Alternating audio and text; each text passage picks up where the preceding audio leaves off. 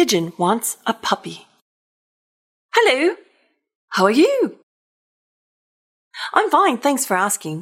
By the way, do you know what I want? What I've wanted forever?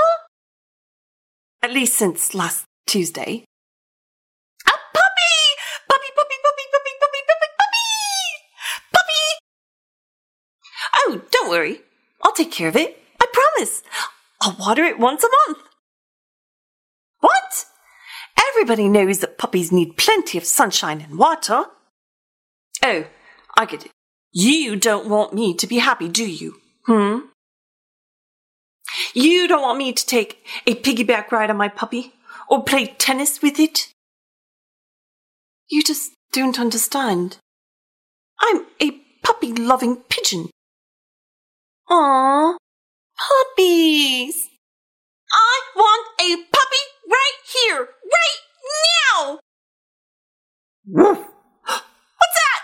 woof, woof. Is it possible? Have my dreams come true? Woof! Ah! It's huge! The teeth, the hair, that wet nose, Ew, the slobber, the claws. I, I mentioned the teeth right, really. I had no idea. Huge! I've changed my mind. I want a walrus.